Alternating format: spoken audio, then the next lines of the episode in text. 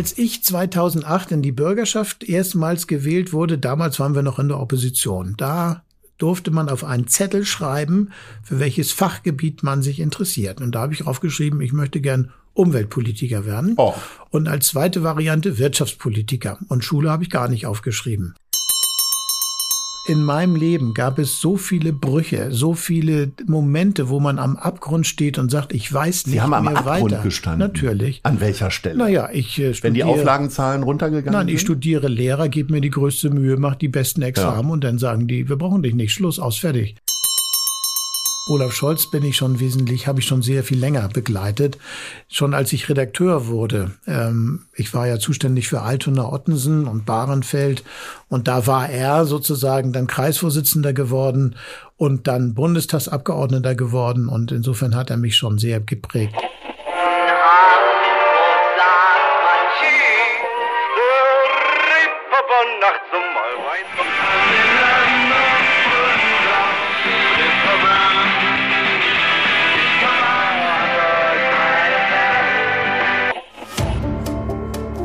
Leute. Das Hamburg-Gespräch mit Lars Meier. Jetzt. Heute ist bei mir zu Gast Thies Rabe. Moin, moin. Hallo, Herr Mayer.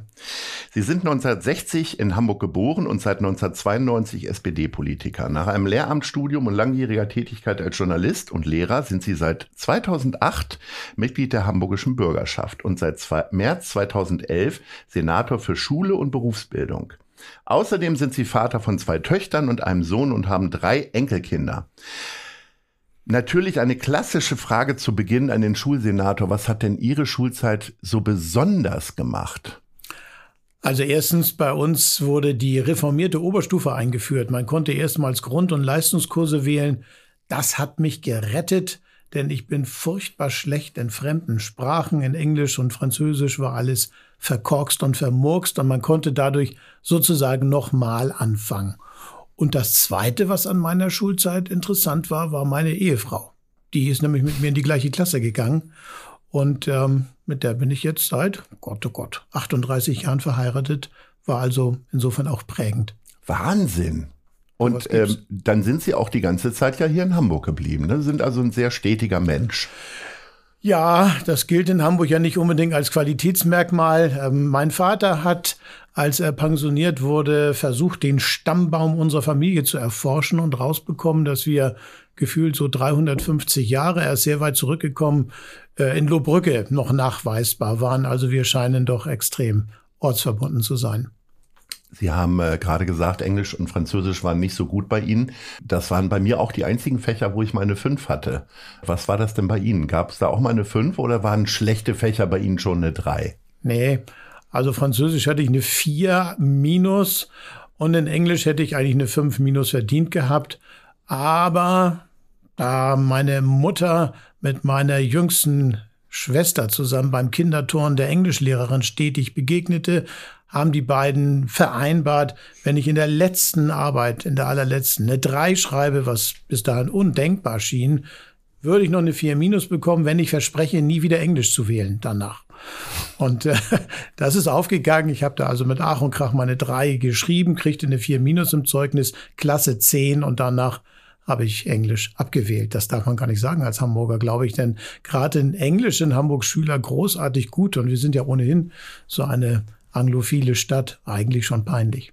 Wie ist denn das? Gibt es einen internationalen Austausch unter Schulsenatoren in irgendeiner Form? Ich glaube, andere Senatoren sind da häufiger im Ausland. Wie ist das für Sie dann? Oder haben Sie mittlerweile so ein bisschen Englisch umgangssprachlich beziehungsweise fachlich erlernen müssen? Ich kann es doch erstaunlich gut verstehen, aber ich traue mich nicht, ein Wort vernünftig zu sagen, weil ich immer denke, da stimmt was nicht.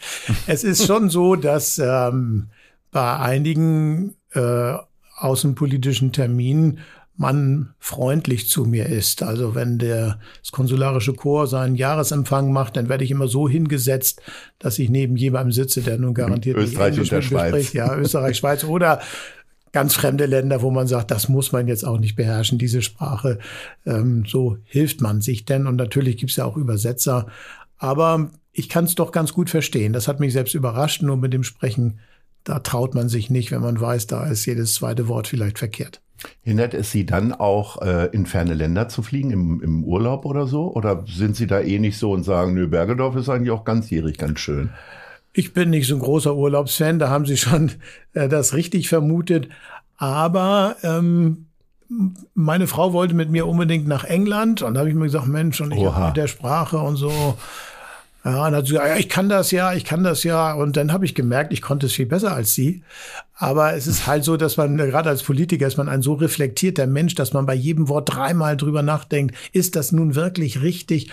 Und das macht es natürlich etwas mühsam, in einer fremden Sprache einfach so drauf loszuquatschen, wenn meine Frau da keine Hemmungen hat und Insofern ging das gut. Nein, ich fahre auch in fremde Länder. Ich war auch schon weit weg, also das geht schon. Unter dem Einfluss von ein wenig Alkohol hilft das tatsächlich, gut Englisch trinke- sprechen zu können. Ich trinke nie. Niemals? Nie. Weil Sie eine schlechte Erfahrung hatten oder einfach wirklich gar nicht. Überzeugung? Nee, also es ist alles so zusammen. Ich habe schon früh Musik gemacht in Bands. Ja, da gehört doch Und aber ja, eigentlich. sollte man glauben, ist auch so ziemlich verbreitet, aber es war bei uns so, dass wir uns mal gesagt haben, wir bleiben nüchtern, weil natürlich, wenn man dann nachts um drei, nachts um vier abbaut und äh, dann mit dem Auto nach Hause fahren muss, mit dem LKW und so weiter, das war schon so, dass man besser nüchtern war. Das war ein Grund. Der andere, ich sag mal ganz offen, ich bin geschmacklich in der Kinderzeit stehen geblieben. Das sehen die Hörer ja nicht, aber hier auf dem Tisch stehen Haribo Gummitetti und Kinderschokolade, das mache ich zu gern. Und ich glaube, wer sowas mag, der mag keinen Alkohol, weil das alles irgendwie bitter schmeckt. Das muss man zum einen kurz erklären. Unsere Gäste bekommen immer etwas, was sie so ein bisschen an die Kindheit erinnert, beziehungsweise was sie besonders mögen. Wir hören uns dann um äh, bei Freundinnen oder Mitarbeitern und bei ihnen wurde uns gesagt, tatsächlich Kinderriegel und äh, Ja. Weingummi. Stimmt auch. Also, Naja, und das äh, mit dem Alkohol muss man ja auch sagen, da ist ihnen ja eine Menge erspart worden, ne? Also geblieben. Äh, also Kater, Kopfschmerzen, zumindest nach einem verrauchten, alkoholisierten Abend ist ihnen ja erspart geblieben. Sind Ja. Sie dann immer der Fahrer gewesen? ja, immer, auch bis heute. Meine Frau ist immer ganz begeistert. Ich fahre hin, ich fahre zurück. Ich bin auch begeistert, ich fahre gern Auto. Also es passt gut zusammen. Aber ist das nicht manchmal echt ein bisschen schwierig dann, wenn man merkt, dass die Leute äh, irgendwann immer lustiger und äh, touchiger werden? Also außerhalb der Schulbürde kann ich auch lustig sein, selbst ohne Alkohol. Zudem ist es ähm, schon so, dass ähm, die meisten in unserem Umfeld kennen diese Marotte. Und wenn ich wirklich bei offiziellen Anlässen bin, dann lasse ich mir immer Wein in so ein Glas einschenken. Dann nippe ich immer dran rum, trinke aber in Wahrheit die Selterwasser aus. Und da das Glas stets gefüllt ist und die da auch manchmal den Überblick verlieren, merkt das dann gar keiner, dass ich gar nicht trinke. Jetzt haben wir über die schlechten Fächer gesprochen. Jetzt wollen wir kurz noch wissen, wo Sie nun wirklich eine Rakete waren. Eine Rakete. Ich war eigentlich in allen Fächern bis auf Fremdsprache gut und oder sehr gut sogar. Also Deutsch mochte ich immer gerne, die ganzen geisteswissenschaftlichen Fächer, aber ich mochte auch Mathematik und Naturwissenschaften. Hab auch ja ein ganz ordentliches Zeugnis dann am Ende hingelegt. Also irgendwie habe ich mich in der Schule durchaus mit den Fächern wohlgefühlt. Nur die Fremdsprachen, das war immer ein Problem. Wir kommen zu, zu den Hamburg-Lieblingen, unsere Schnellfragerunde, und wir steigen ein mit, ähm, welches ist Ihr Lieblingsrestaurant? Mein Bergedorfer Grieche am Brink. da esse ich übrigens immer 57 mit Pommes. Was ist denn die 57? Der, ähm, Das ist Gyros plus Lammfilet plus ein Souflaki-Spieß und dann die Pommes obendrauf. Oh. Ja, schaffe Und ich ganz viel. Tzatziki? Oder? Ich mache am liebsten super viel Tzatziki, aber dann hat man die ganze Nacht so einen Brand, dass man irgendwie nachts immer noch was trinken muss. Welches ist Ihr Lieblingsgebäude? Ja, da habe ich schon geschwankt. Also ich bin da Traditionalist. Ähm, zwischen dem Hamburger Michel und dem Hamburger Rathaus würde ich hin und her schwanken. Ich würde leicht dem Michel den Vorzug geben, weil ich Kirchen so beeindruckend finde. Welches ist Ihr Lieblingsgeschäft? Ja, das wird jetzt ein bisschen verrückt. Ich habe ja eine ganze Reihe von etwas spukigen Hobbys. Eines davon ist, ähm, ich habe ein Aquarium und deswegen gehe ich super gerne zu Megazoo. Welches ist Ihre Lieblingssportstätte? Ja, da haben wir schon vorhin drüber geredet, weil ich eigentlich nirgends hingehe. Meine Frau ist HSV-Fan. Ich muss sie manchmal ins HSV-Stadion begleiten. Das tut mir leid für Sie. ja, das, äh, ich halte mich da raus. Meine Tochter ist St. Pauli-Fan.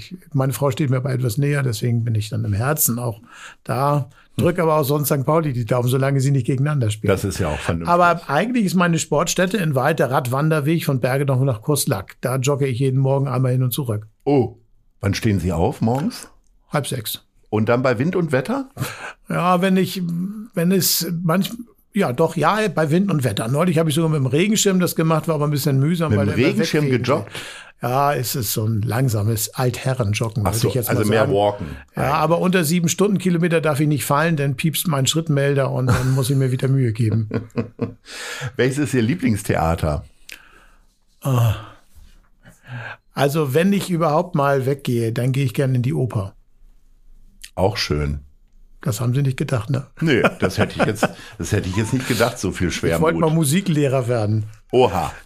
vor 100 Jahren. Ähm, jetzt waren Sie in so vielen Fächern gut. Ähm, Ich habe, ich weiß das auch bei anderen Mitschülerinnen und Mitschülern von mir, dass die unglaublich große Schwierigkeiten hatten, wenn die in so vielen Fächern gut waren, äh, was sie für einen Job machen werden, weil sie ja einfach, weil ihnen die Welt offen stand sozusagen.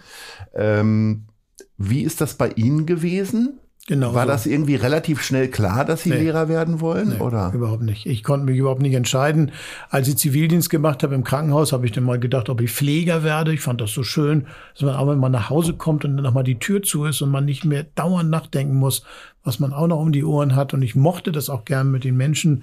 Dann habe ich, haben meine Eltern gesagt, dann lieber Arzt. Dann habe ich da im OP zugeguckt. Ich meine, da bin ich jetzt nicht ohnmächtig geworden, aber fand das auch nicht so toll. Ich hatte dann über Richter und Jura nachgedacht. Dann hatte ich gedacht, Pastor könnte vielleicht auch was sein. Ja, und am Ende ist dann Lehrer geworden, vielleicht auch beeinflusst durch meine Frau, die ja ohne Zivildienst anderthalb Jahre oder zwei Jahre schon eher angefangen hat zu studieren. Die hat auf Lehramt studiert und mir immer so begeistert von dem Studium erzählt, dass ich gedacht habe, das könnte was sein. Ähm, Sie haben dann aber erstmal auch als Journalist gearbeitet. War das auch so eine Idee, dass Sie vielleicht doch noch gezögert haben, ob Sie es durchziehen wollen? Oder? Ganz im Gegenteil. Das war die Brutalität der damaligen Schulpolitik. Ich hab, wollte dann auch gerne Lehrer werden, habe mir viel Mühe gegeben, habe alle Examina mit Bestnote abgeschlossen und wurde dann arbeitslos, weil sie keine eingestellt haben einfach. Und zwar jahrelang nicht. Also das war schon irre. 90er Jahre, als ich fertig wurde, oder Ende der 80er Jahre, war überhaupt kein Bein an Boden zu kriegen. Und was macht man da mit Deutsch, Geschichte, evangelische Religion? Ist ja nicht so, dass dann die Deutsche Bank sagt, äh, ich habe ein Trainee-Programm genau für dich.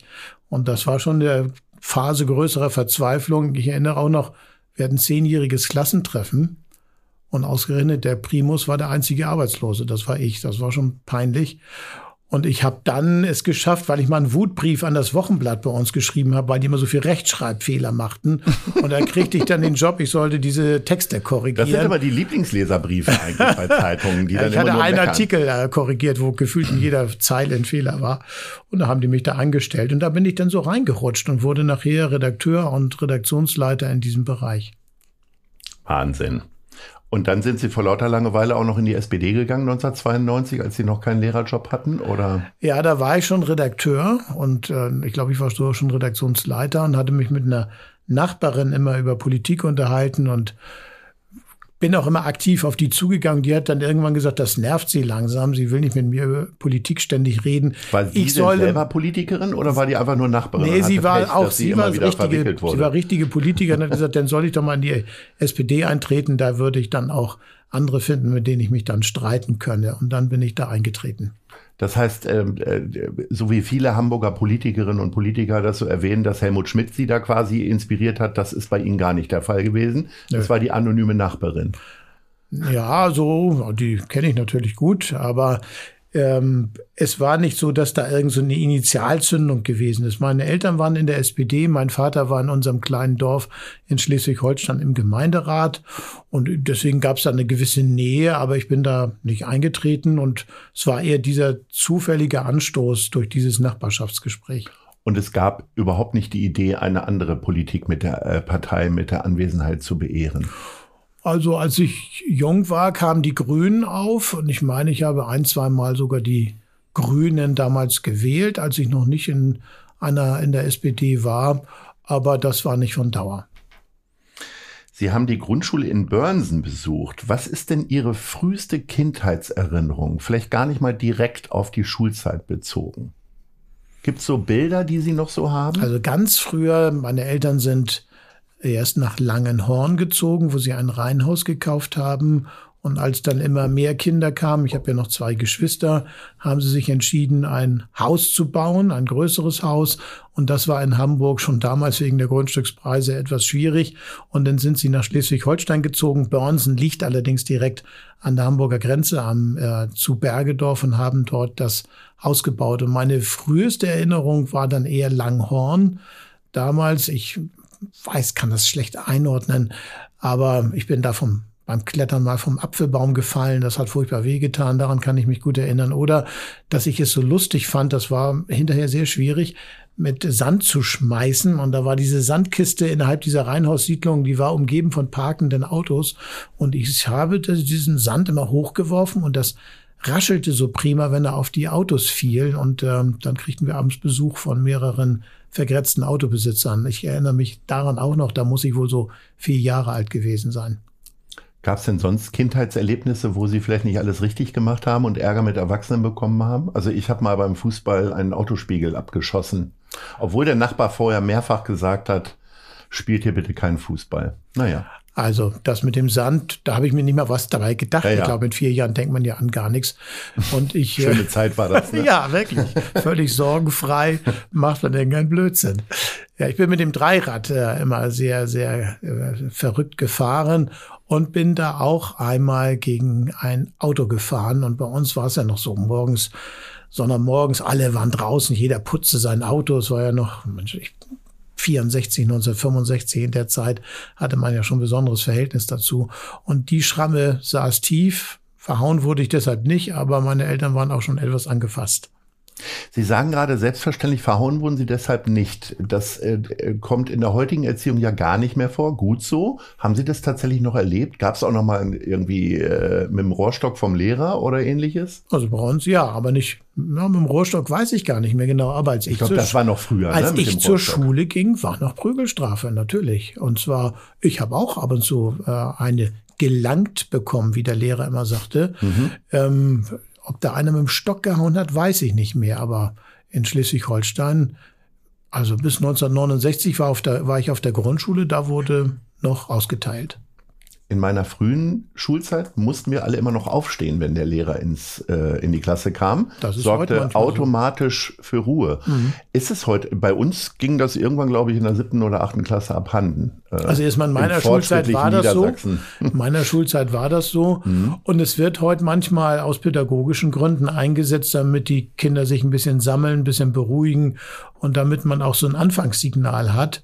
Ähm, das ist aber jeder Lehrkraft selber überlassen, wie sie das am liebsten machen möchte. Gibt es denn andere Rituale oder Ereignisse, die Sie gerne in die neue Schulzeit rübergerettet hätten, wo Sie sagen, das hat uns allen eigentlich ganz gut getan, das sollte man ruhig mal wieder machen?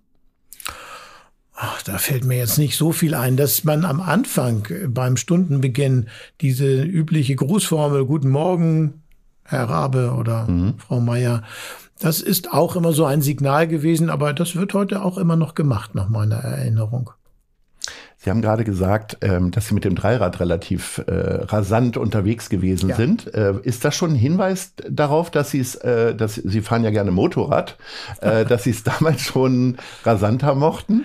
Ja, ich war immer, wenn es um Fahrzeuge geht, dann äh, möglichst schnell, möglichst zügig und durchaus mal in Schräglage. Das heißt, äh, das war ja auch noch eine Zeit, mein Bruder ist genauso alt wie Sie, der frickelte immer am Moped rum ja, oder an der Mofa, damit die auch schneller gemacht wurde. War Ihr Gefährt auch schneller als gesetzlich erlaubt? Ja, ich habe versucht, das so zu machen. Ich war einfach ein bisschen zu doof dafür. Ja, mein Bruder auch. Der hat Technik immer Teile über ja, gehabt dann. Ja, da, so war das.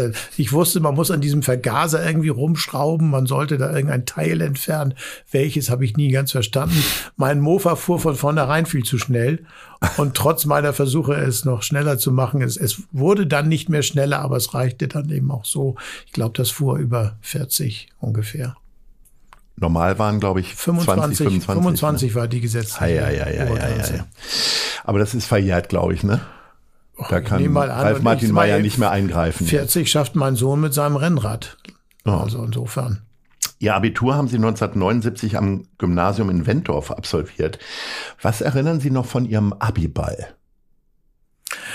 Oje, oje.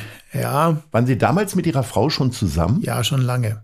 Das heißt, es war glaube- klar, Tanzpartnerin war gesucht Ja. und festgelegt. Haben Sie vorher noch einen Tanzkurs gemacht? Das war, glaube ich, Ja. obligatorisch damals. Nee, noch, aber nicht ne? für den Abiball. Bei uns war Zur das noch so, quasi, dass ne? man, ich weiß gar nicht, es war so eine Tanzschule und das fanden auch alle okay, dahin zu gehen. Man benahm sich ein bisschen peinlich da vielleicht, aber ich habe da, ähm, ich glaube, ich war sogar mal Aushilfsherr, so hieß das. Also man machte einen Anfängerkurs, einen fortgeschrittenen Kurs und dann gab es Bronze, Silber, Gold. Ich habe Bronze gemacht und der dann ähm, hatte mich die Tanzschule gefragt, ob ich nicht nochmal Bronze umsonst machen wollte, weil sie immer einen Damenüberschuss hatten. Und ich habe dann da ausgeholfen. Aber beim Abiball, da war ich schon drei Jahre mit meiner Frau zusammen und äh, ich sag mal, leidlich Einheitsschritt, äh, hopsend tanzen, das schaffe ich schon. Und äh, gibt es noch andere Erinnerungen daran? Weil Sie sind ja, Ja, den Streit, äh, ob es überhaupt ja Abi, Alkohol genossen. ob es überhaupt, ob es überhaupt ein Abiball gibt, Oh. war umstritten. Das fanden wir eigentlich doof und uncool und äh, war ja halt auch so eine Zeit. hm, Ich sag mal, ich bin jetzt nicht 68er, da war ich acht, aber ähm, doch der Nachtclub der wilden 70er Jahre, da feierte man nicht. Erst recht nicht so mit Anzug oder solchen Sachen. Und deswegen also haben sich gefeiert hat man schon, da hat ja jedes Haus einen Partykeller gehabt. ne? ja, gut, sowas. Man stellte sich hin und schüttelte seine langen Haare stundenlang zu irgendwelcher Hatten Sie lange Haare? Wüstenmusik. Heute tragen Sie es ja, Ja. eher kürzer. Heute habe ich keine Haare mehr. Das ist das Problem. Doch, ich hatte recht lange Haare. Ich habe noch ein Bild aus meiner Jugendzeit, weil ich noch den Uralt-Führerschein habe. Den habe ich damals mit 15 gemacht. Und ähm, die waren schon schulterlang. Und wann haben Sie sich entschieden, die abzuschneiden, als Sie in den Lehrerdienst gingen? Oder Naja, als sie ausfielen. Sieht blöd aus, wenn man Okay. die wenigen, Das war die man wann? hat, noch so ein paar. Och, also weniger wurde es so mit Ende 40, Anfang 50. ja, Und dann habe ich mir so ein Rasenmäher gekauft hier. Wie heißen diese, diese so Scherdinger? Kurzhaarschneider. Den stelle ich dann immer auf 9 Millimeter und setze mich auf den Rasen und meine Frau mäht dann da meine letzten Haare. Und der weg. Wind weht dann die Haare vom ja, Pulli. Das stimmt. So, wir sind beim Abiball. Also der hat dann doch stattgefunden. ja, und ich glaube, ich hatte, ich hatte extra dänische Holzpantoffel an, weil darauf hatten sich die Jungs geeinigt, dass man irgendwas gegen die Norm machen musste, um irgendwie cool zu wirken. Was sind dänische? Also ich wüsste jetzt Clocks aus Ja, ja. Äh, Holland, aber wie sehen denn dänische Und Holz? die waren genauso. Das so. waren also Holzsohle. Ich habe die immer getragen, weil ich so klein war. Meine Frau war immer größer in der Schulzeit. Das war schon ein bisschen unangenehm. So. Nur in der Schulzeit sind Sie dann ja, ich an ihr eingeholt. vorbeigeschossen ja, noch? Mhm. Ganz, ganz am Ende. Ja. Aber um das nicht so auffallen zu lassen, trug ich ständig diese dänischen Holzpantoffeln. Die machten einen vier, fünf Zentimeter größer. Sonst konnten Jungs ja eigentlich eher nicht so mit Hacken rumlaufen. Das war der Ausweg. Konnte man damit auch Mofa fahren? Ja, konnte Okay. man gut. Man konnte mit auch werfen, man konnte mit tolle Sachen machen. Aber es war schon blöd beim Laufen, wenn man dann nur so ein bisschen rausrutschte und dann mit der Fußsohle hinten auf die Kante trat, weil die waren ja hinten offen. Das tat so höllisch weh am Fuß, also bequem war das nicht. So, und dann der Abiball, wie lange ging das? Haben Sie dann äh, trotz kein Alkohol richtig lang und wild gefeiert oder waren Sie dann auch eher so der Partypuper und haben gesagt, so reicht jetzt, ein Uhr Ich ab weiß das gar nicht mehr. Ich weiß noch, dass wir der Abiball mit Eltern, das war was Offizielles, aber an den habe ich kaum Erinnerung. Ich habe noch Erinnerung, dass wir vorher bei einem unserer Mitschüler, der ein riesiges Haus hatte im Keller, so richtig nur unter uns gefeiert haben. Und da habe ich zum ersten Mal in meinem Leben durchgefeiert und musste am nächsten Morgen wieder in die Schule gehen und saß dort im Deutsch-Leistungskurs und bin sitzend eingeschlafen. Das weiß ich noch, dass plötzlich um mich herum alle lachten und ich gar nicht mehr wusste, warum. Ähm, aber an den eigentlichen Abiball habe ich echt keine Erinnerung mehr. Gibt es äh, Lehrer, die Sie sehr, sehr geprägt haben? Also bei mir ist es tatsächlich so, dass Lehrer unglaublichen Einfluss auf mich hatten. Nicht in Gänze, sondern eher so zwei, drei Lehrerfiguren. Ja, das ist, glaube ich, bei allen. Und selbst auch negativer Einfluss ist ja Einfluss, also in jede Richtung. Mein Deutschlehrer hat mich sehr geprägt, weil ich ohnehin immer Lust hatte auf Deutsch und er war auch so ein, soll ich mal sagen, auch, sage ich jetzt so frech, also ein etwas intellektuell reflektiert, zurückhaltender Mensch. Ich nehme das auch der für mich mit etwas der Interpunktion in Anspruch, genau nahm. Der das sehr, sehr genau nahm, in der Tat. Aber der auch ein großes Fable hatte für Literatur. Das hat mich schon sehr geprägt. Ähm, meine letzte Musiklehrerin ebenfalls, das war genau das Gegenteil, eine hochemotionale Frau, die immer so eine Art, so eine Powerfrau war, die eine, die einen immer so mitgerissen hat. Da habe ich immer gedacht, so was möchte ich auch mal können. Also mich haben schon einige Lehrer sehr geprägt. Während Ihre Eltern ja offensichtlich hier in Hamburg erstmal noch ein bisschen sich im Kreis gedreht haben vom Wohnsitz, ähm, sind Sie einfach immer in Bergedorf geblieben. Jetzt beschreiben Sie doch mal Bergedorf in drei Sätzen, sodass ich Lust habe, am Wochenende dahin zu fahren. Wunderbar grün, also Parks und Landschaften, das ist einmalig. Trotzdem eine richtig tolle Innenstadt. Man fragt sich schon, wenn man woanders wohnt, ich will jetzt über keine Bezirke reden, wo ist das Zentrum? Die Frage hat man sich in Bergedorf nicht zu stellen. Da gibt es in der Innenstadt ein Schloss, eine Kirche und natürlich eine ordentliche Kneipe. Hier ist es bei uns das, das Blockhaus, das, glaube ich, schon vor 400 Jahren da äh, gebaut worden war, da damals ohne Eugen Block. Ähm, also es gibt ein richtiges, schönes Zentrum, das finde ich auch toll.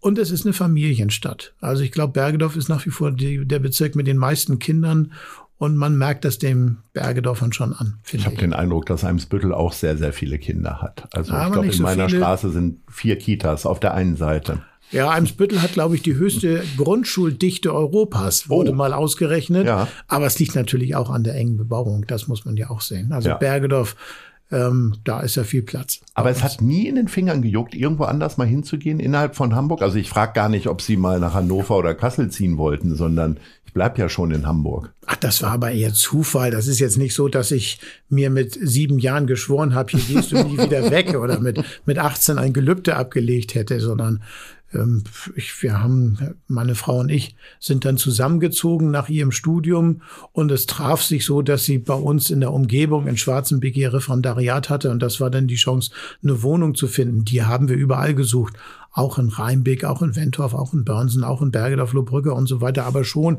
in diesem Bereich nahe an ihrem Referendariat und nahe an meiner Band. Das war immer wichtig. Ich habe ja immer Musik gemacht und der Übungsraum, den ich zweimal, dreimal, viermal die Woche eigentlich besuchen musste, der sollte auch in der Nähe sein und deswegen war es schon diese Ecke. Insofern war es jetzt nicht eine lokalpatriotische Entscheidung, das kam vielleicht erst später, sondern am Anfang ganz pragmatisch. Wenn man dann in die Politik geht, ähm, seine Stadt oder so ein Stadtteil so liebt wie Sie, ist es dann nicht eigentlich das erstrebenswerteste, Bürgermeister zu werden? Hat sich das nie gestellt? Bürgermeister jetzt von Bergedorf? Ja. Auch da habe ich schon drüber nachgedacht. Ist das, kann das was für einen alten Teil noch werden? Nein, das macht man nicht mit linker Hand. Da muss einer sich mit Haut und Haaren drin verschreiben. Ja, mit Haut die, können sie ja. Ja, also aber Haare die ja nicht mehr Bezirksamtsleitung, gerade in Bergedorf, wo man eben ja auch eine gewisse Eigenständigkeit des Bezirks und der Stadtteile verkörpert, das ist schon ein Fulltime-Job und nichts fürs alten Teil. Na gut. Jetzt waren Sie Lehrer? Konnte es am Ende tatsächlich nur der Schulsenator werden? Oder hätten Sie, es gibt ja so andere schöne Ressorts auch. Was, was wäre es bei also, Ihnen? Also als ich 2008 in die Bürgerschaft erstmals gewählt wurde, damals waren wir noch in der Opposition. Da durfte man auf einen Zettel schreiben, für welches Fachgebiet man sich interessiert. Und da habe ich aufgeschrieben, ich möchte gern Umweltpolitiker werden. Oh. Und als zweite Variante Wirtschaftspolitiker. Und Schule habe ich gar nicht aufgeschrieben. Und dann bekam ich Besuch von dem Fraktionsvorsitzenden, damals Michael Neumann, der ist sogar bis nach Bergedorf gefahren, Verrückt. hat mich dort in die Pizzeria eingeladen und mir erstens erklärt, Umweltpolitik wird nichts, das machte immer Monika Schaal aus Eimsbüttel. Wirtschaftspolitik hat er sowieso ganz andere Pläne. Aber in Schulpolitik hätten sich alle so zerstritten und so zerlegt, dass es gar keinen gäbe, der in Frage kommt. Da brauche einen, den niemand kennt. Das sei doch das Ideale für mich. Ich sei immerhin Lehrer. Und da er mir immerhin eine wunderschöne Pizza mit Meeresfrüchten spendiert hat, habe ich nicht Nein gesagt.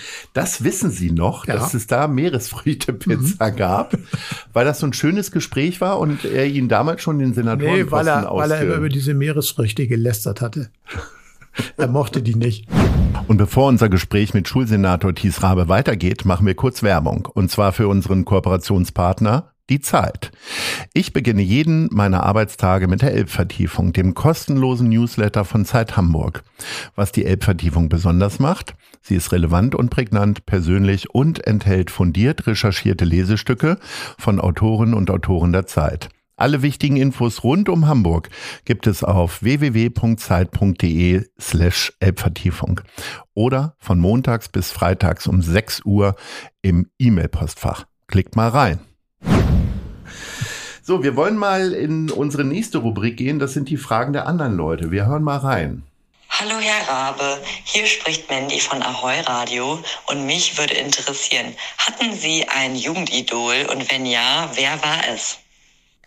Wer hat bei Ihnen an der Zimmerwand gehangen? Ich Also hatte, als Poster. ich hatte keine Jugendidole. Das ist irgendwie doof. Aber irgendwie, ich bin ja Fanden Sie doof, Jugendidole zu haben? Ja, oder ist es doof, ja. dass Sie jetzt keins hatten? Beides, beides. Aber Okay. es ist schon so, ich bin Vielleicht können Sie ja im Nachhinein noch eins war schon benennen. immer ein sehr reflektiert, nachdenklicher Mensch. Ich mochte Musik gerne und es gab Bands, die ich toll fand.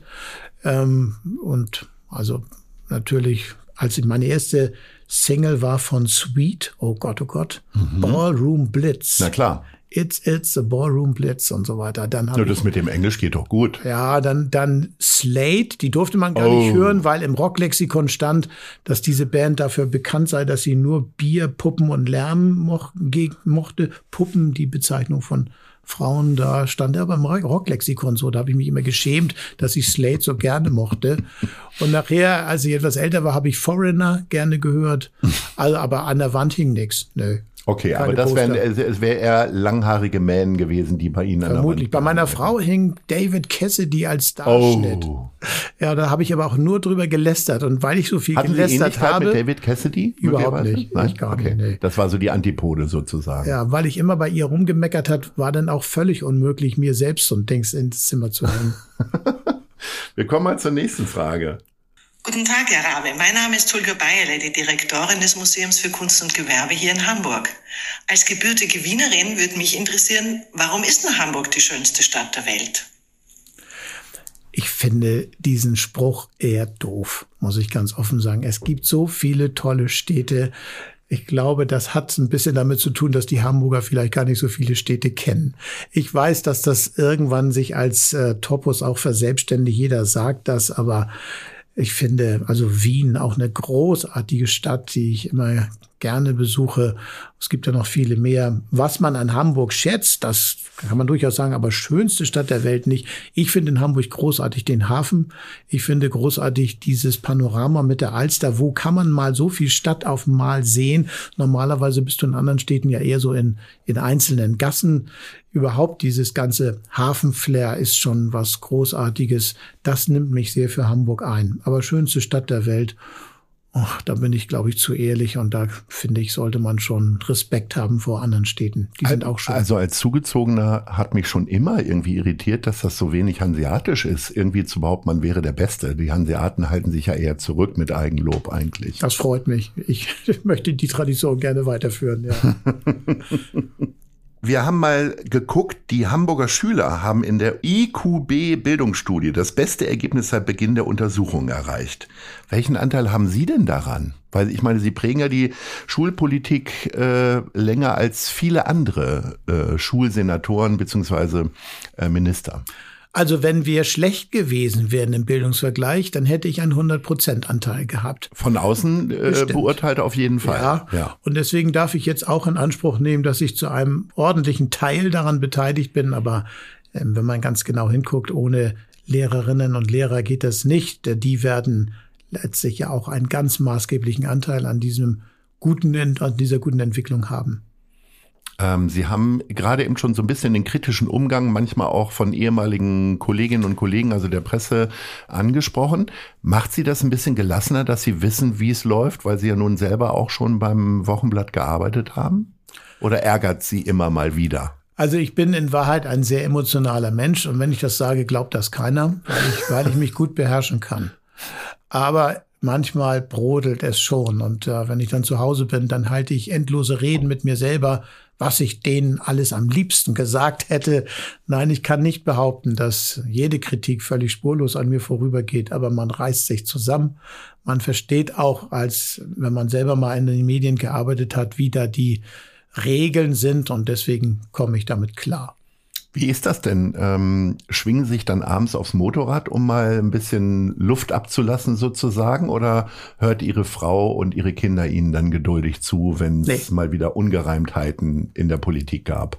Nee, also ich fahre gerne Motorrad, aber das Verrückte ist, da muss man richtig aufpassen. Das ist ja nun nicht ganz ungefährlich. Und da, wenn ich da durch den Kreis Herzogenaurach-Laumburg fahre, da kann hinter jedem Knick äh, und hinter jeder Ecke ein Trecker plötzlich rauskommen und dann war es das, so dass man da so konzentriert sein muss, dass ich mir solche Gedankenspiele über die Firma und so weiter nicht leiste. Aber das ist eigentlich der Charme. Ich bin dann echt abgeschaltet. Ich fahre nur Motorrad und dann ist auch nichts mehr da. Und wenn ich dann absteige, dann ist das schon so weit weg über das, was ich mich da geärgert habe, dass ich mich dann auch ein bisschen beruhigt habe. Sie sagen gerade Firma. Nennen Sie Ihre Behörde tatsächlich Firma? Sorry, ja, das ist tatsächlich so. Fand ich lustig. Ja, weil ich, ich habe ja früher in Firmen gearbeitet und kann mir irgendwie die Begrifflichkeit nicht abgewöhnen. Das stimmt. Aber früher war es ja eine Firma. War ja auch beim Axel Springer Verlag, wenn man so will. Und da, da redet man dann von Firma.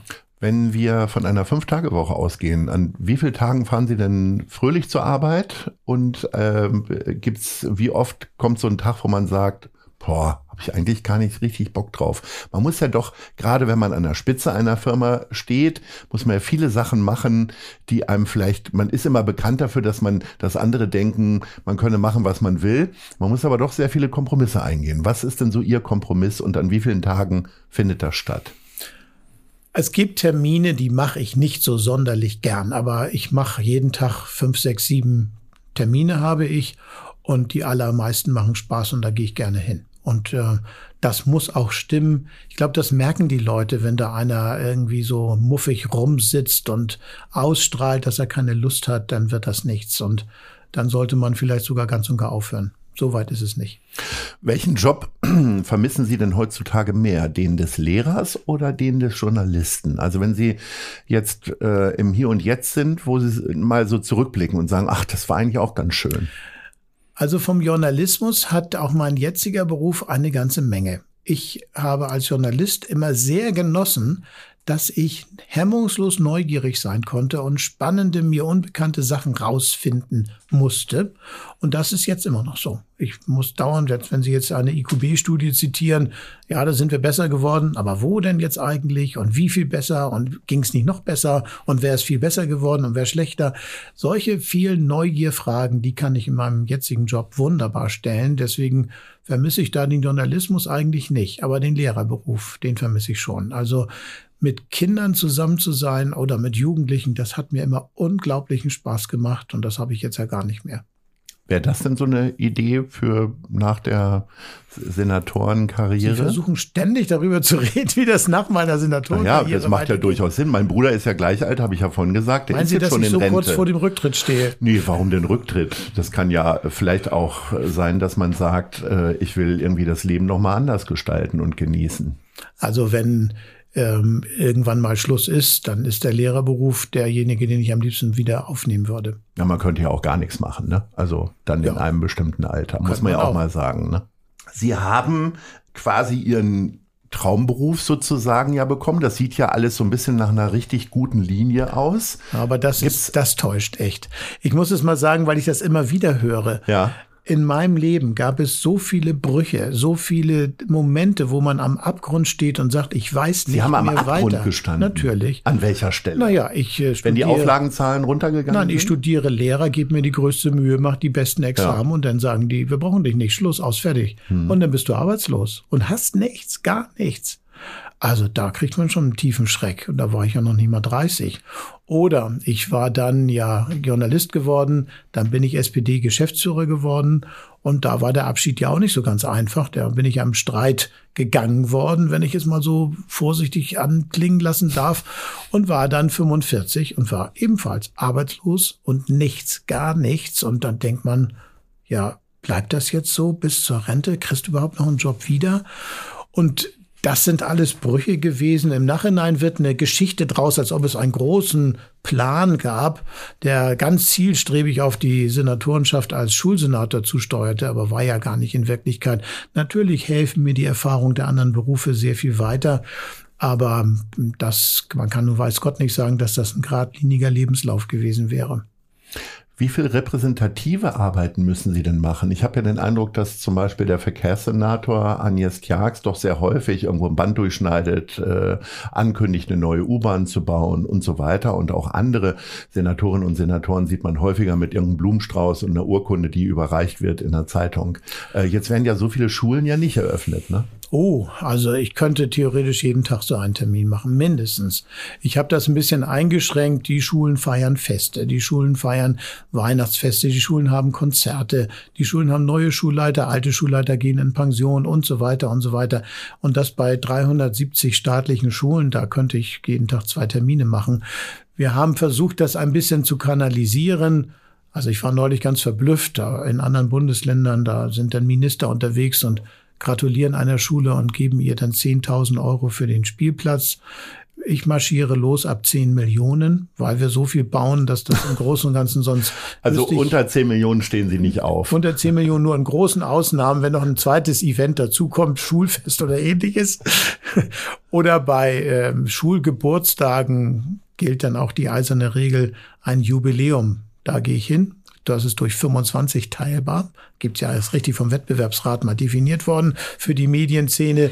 Aber normaler Geburtstag, da muss dann auch viel zusammenkommen, obwohl ich das gerne mache. Eigentlich würde ich gerne viel mehr solche Termine machen.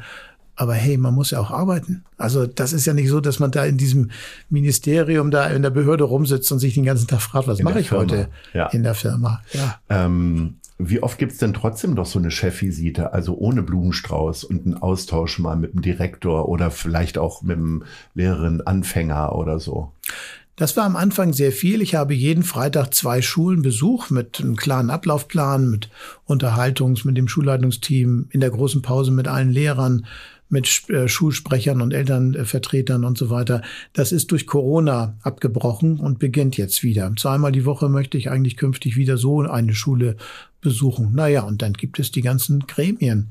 Also die Schulleiter haben ja selber Klassensprecher gewählt. Es gibt für jeden Bezirk einen Superschulleiter für die Gymnasien, also einen Klassensprecher-Schulleiter, einen für die Stadtteilschulen, einen für die Grundschulen. Und mit dieser Klassensprecherrunde treffe ich mich eigentlich also alle acht Wochen einmal und rede dann auch sehr direkt über die Fragen, die da in den Schulen Sorgen machen. Was ist denn für Sie das Schwierigste am Chef sein? Wenn wir jetzt bei diesem Firmenbegriff bleiben? Ja, früher war das Schwierigste tatsächlich Entscheidungen zu treffen und auch selbstverständlich davon auszugehen, dass man selber der Chef ist und dass das jetzt die Entscheidung ist.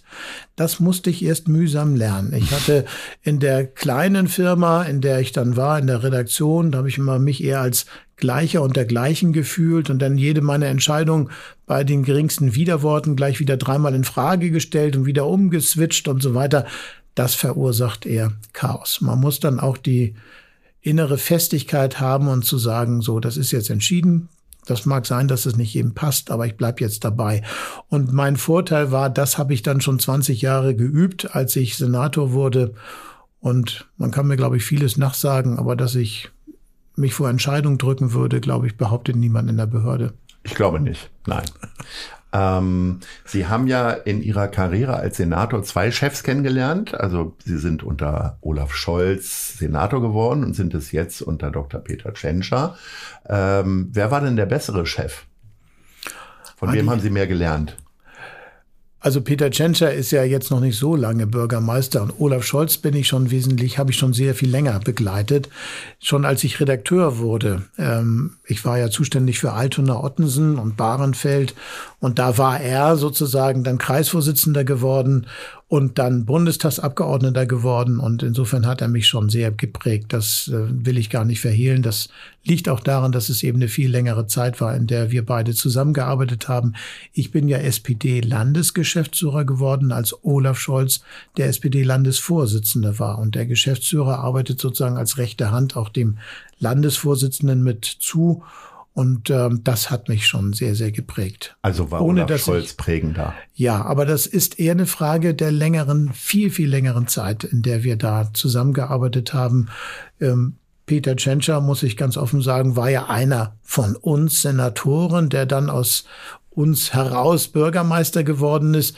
Da hat man natürlich zunächst einen anderen Blick darauf, aber ich muss mal sagen, das ist ein ganz beeindruckender Mensch, den ich als Finanzsenator immer ganz anders erlebt habe als jetzt als Bürgermeister. Als Finanzsenator war doch eher so ein in sich gekehrter Zahlenmensch, aber meine Güte, der hat schon was drauf. Ich bin da sehr beeindruckt. Nun hat ja die ähm, SPD damals ein bisschen gebraucht, um einen Bürgermeisterkandidaten zu finden oder zu äh, von außen sah das zumindest so aus. Äh, Wäre das für Sie auch in Frage gekommen? Also wenn nicht Bergedorf, dann halt gleich ganz Hamburg? ja, warum auch nicht? Ich könnte auch äh, UNO-Vorsitzender werden oder sonst was. Nein, ich bin glücklich mit dem Schulsenator und ich habe mich mal dran erinnert, als ich Redakteur wurde da hatte ich das erste große Erlebnis, dass ich mal einen Bezirksamtsleiter interviewen durfte. Da war ich schon mordsaufgeregt.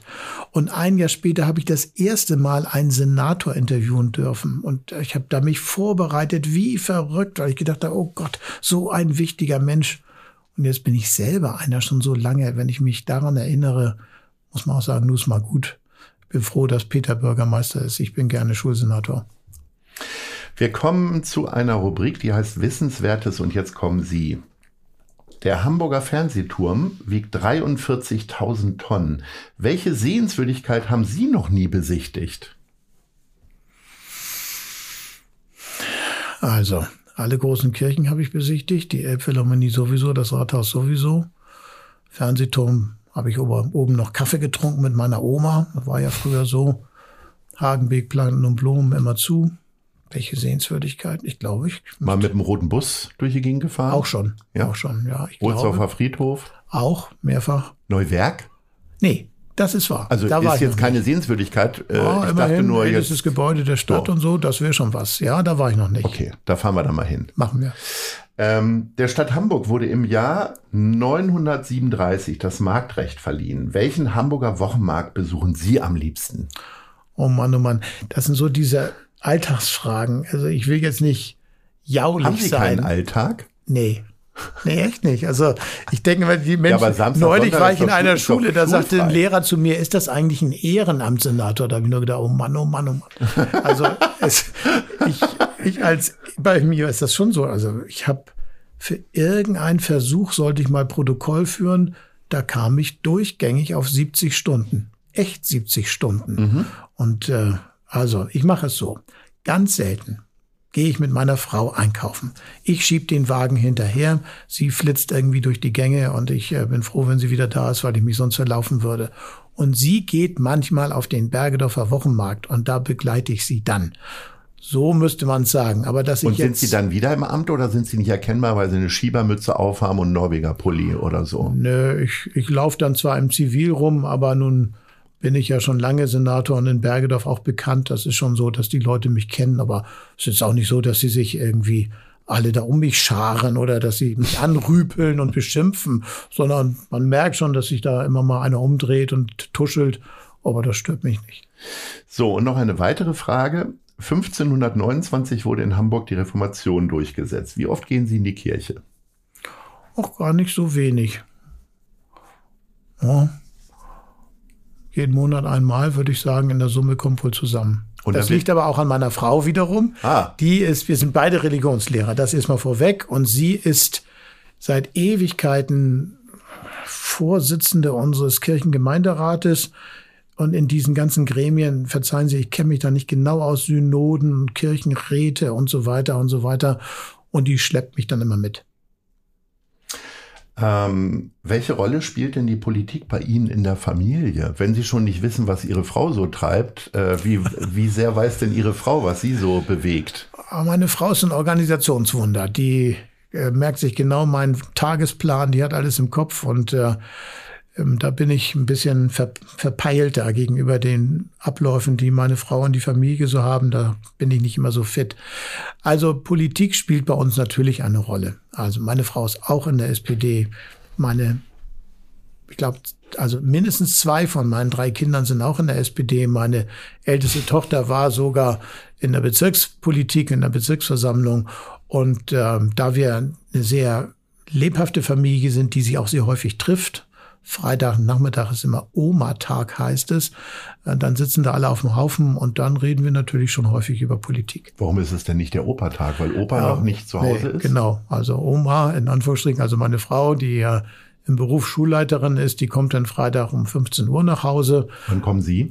Ja, ich versuche, ich habe mir da jetzt mal so ein, das ist so ein bisschen peinlich, steht in meinem Terminkalender privater Blog steht denn da immer. Das ist doch nicht peinlich. Da habe ich von 16 bis 18 Uhr mir versucht, das frei zu blocken, aber ehrlicherweise bin ich nicht vor 18 Uhr am Freitag da. Um dann auf 70 Stunden zu kommen, muss dann möglicherweise auch mal ein Wochenendtag dran glauben. Äh, ja. Welcher ist es dann eher, wo Sie nochmal so eine rote oder grüne Mappe aufschlagen? Ist es eher der Samstag oder eher der Sonntag? Also wenn schon, ist es leider immer eher der Sonntag. Am siebten Tage sollst du ruhen. Das wird Ihnen einmal im ja, Monat glaub, ja gesagt. Das, da geht's mir wie allen, sogar Studierenden oder wie allen anderen Menschen auch. Man schiebt es dann doch immer auf und denkt, ach man, ich ärgere mich auch, dass ich mich das ganze Wochenende dann innerlich beschimpfe, weil ich noch so viele Akten liegen habe. Und dann denke ich immer, Mensch, wenn du das am Sonnabendvormittag gemacht hättest, dann hättest du richtig so ein erleichtertes Gefühl. Aber meistens ist es dann Sonntagnachmittag. Der fällt dann weg. Sie haben ja diese Situation des Homeschooling, was in den letzten zweieinhalb Jahren ja viele erlebt haben, selber gar nicht so richtig mitgemacht. Aber mussten Sie Ihren Kindern mal irgendwo Nachhilfe geben und wie geduldig waren Sie dann dabei? Ja, das hat mich schon geprägt. Wir sind beide Lehrer. Und es ist jetzt nicht so, das ist ja eigentlich die Hölle für Ihre Kinder. Ja, und es ist nicht so, dass jetzt alle Kinder vollkommen äh, selbstständig, reibungslos, großartig durch die Schule gegangen wären.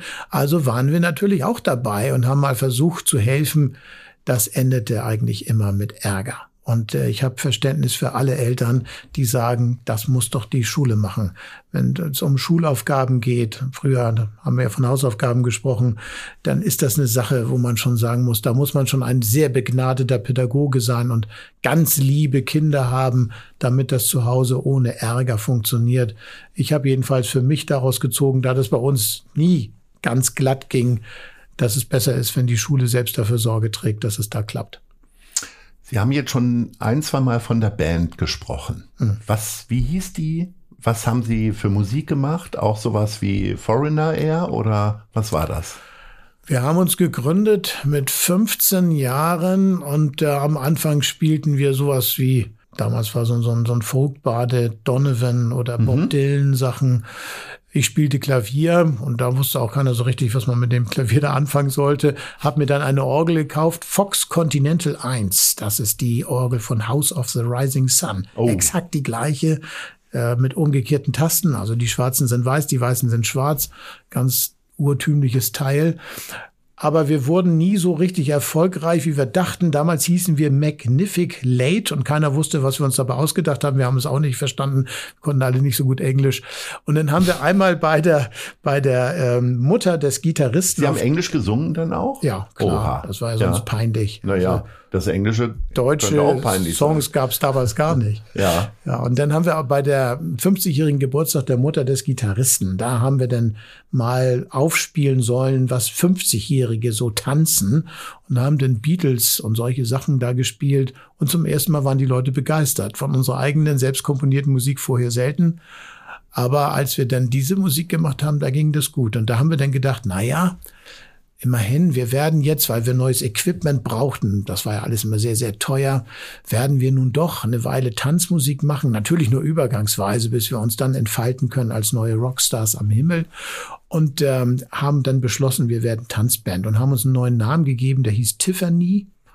Tiffany? Wir, ja, es gibt das äh, wunderbare Buch Fleisch ist mein Gemüse ja. von Heinz Strunk. Die Band hieß Tiffany's. Ja, die hatten das S und wir hatten es nicht. Wir spielten übrigens zeitgleich. Es kam auch hin und wieder zu Verwechslungen im Namen, weil wir auch so diese Region Hamburg, ich glaube, die äh, waren damals. Die waren eher im Süden, glaube ich. Die waren eher so ne? Niedersachsen, mhm. wir waren eher Schleswig-Holstein, aber wir hatten auch mehrfach in Niedersachsen Auftritte. Kennen Sie das Buch? Ja. Und äh, sehen Sie da Parallelen? Also außer der Alkoholkonsum? Nee, also was die Band selber angeht, waren wir anders. Was die Feste angeht, das war fast dasselbe. Ja. Waren die urigsten Was gab's Dinge. denn damals so an Auftrittshonorar? Wie viele Leute waren Sie in der Band? Wir waren zu fünft und wir kriegten jeder 300 Mark in der Regel Jeder? für einen Auftritt und dann blieben noch 300 übrig für die Unkosten mit Equipment und so weiter. Och, das ist aber doch sehr Ja, anständig. ich würde mal sagen, da habe ich gar nicht schlecht verdient. Ja. Also ich habe gefühlt da Noch eine Idee fürs Alter. einen größeren Teil meines Einfamilienhauses mit der Band finanziert. und äh, wir hatten Voll Auftritte querbeet. Also das heftigste war immer Landjugend. Da denkt man nicht, das gibt's gar nicht. Da fährst du über Land kilometerweit durchs Nichts da, irgendwo zwischen Stade und Bremerhaven oder so. Und dann ist da so plötzlich auf so einem matschigen Acker ein Rest, so, so ein Dorfkrug und da kommen dann hunderte, ja fast tausend Leute mit ihren tiefer gelegten Golfs und so weiter da was angefahren und da mussten wir dann spielen. Das war also das eine Extrem. Und das andere Extrem war hier Norddeutscher Regattaverein, wo wir immer bei den Silberhochzeiten der sehr Vermögenden gespielt haben. Das war natürlich schön vornehm. Da kriegte man beim Buffet die tollsten Sachen. Also das war so die Bandbreite, in der wir uns bewegt haben. Wenn ich jetzt die nächsten beiden Fragen stelle, dann wissen Stammhörerinnen, es geht dem Ende entgegen, zumindest mit uns beiden hier in diesem Gespräch. Und da sind wir jetzt auch schon. Also, wo sehen Sie sich in fünf Jahren? Also ich glaube, da bin ich dann doch in Rente. 67 wäre ich dann, meine Güte, irgendwann muss mal Schluss sein. Wo sehen Sie Hamburg in fünf Jahren? Also anders als die meisten Menschen glaube ich ja, dass das Leben immer besser wird. Und äh, deswegen bin ich auch ein sehr optimistischer Mensch. Und ich glaube, ich habe auch recht. Also wenn man mal zurückguckt, Mensch, vor 70 Jahren war Hamburg in Schutt und Asche, sah aus wie Aleppo in Syrien oder wie Mariupol in, in der Ukraine und heute so eine Stadt. Wer hätte das gedacht? Oder als ich hier vor 20 Jahren Lokalredakteur war in Altona-Ottensen, Mann, Mann, Mann, das war schon eine finstere Gegend. Das ist schon 30 Jahre her, muss ich jetzt zugeben. Aber das war nicht so wie heute. Und wenn man diese Entwicklung sieht, dann finde ich, ähm, Hamburg wird eine noch schönere Stadt sein, da bin ich ganz sicher. Und vermutlich auch gerade im öffentlichen Nahverkehr tolle Angebote haben in der Kultur, so dass man schon diesen Fortschritt merken wird. So gehen wir doch optimistisch aus diesem Gespräch heraus. Thies Rabe, herzlichen Dank, dass wir diese Stunde so wunderbar gestalten konnten. Vielen Dank für die interessanten und lebendigen Einblicke. Und ich hoffe, dass wir uns bald wiedersehen, kurz vor der Rente vielleicht nochmal, wie auch immer. In diesem Sinne, ahoi. Ahoi. Das war gute Leute. Das Hamburg-Gespräch mit Lars Meier. Von der Gute-Leute-Fabrik, der Szene Hamburg und dem Zeitverlag. Folgt dem Hamburg-Gespräch als Podcast auf allen bekannten Streaming-Plattformen. Jeden zweiten Montag neu.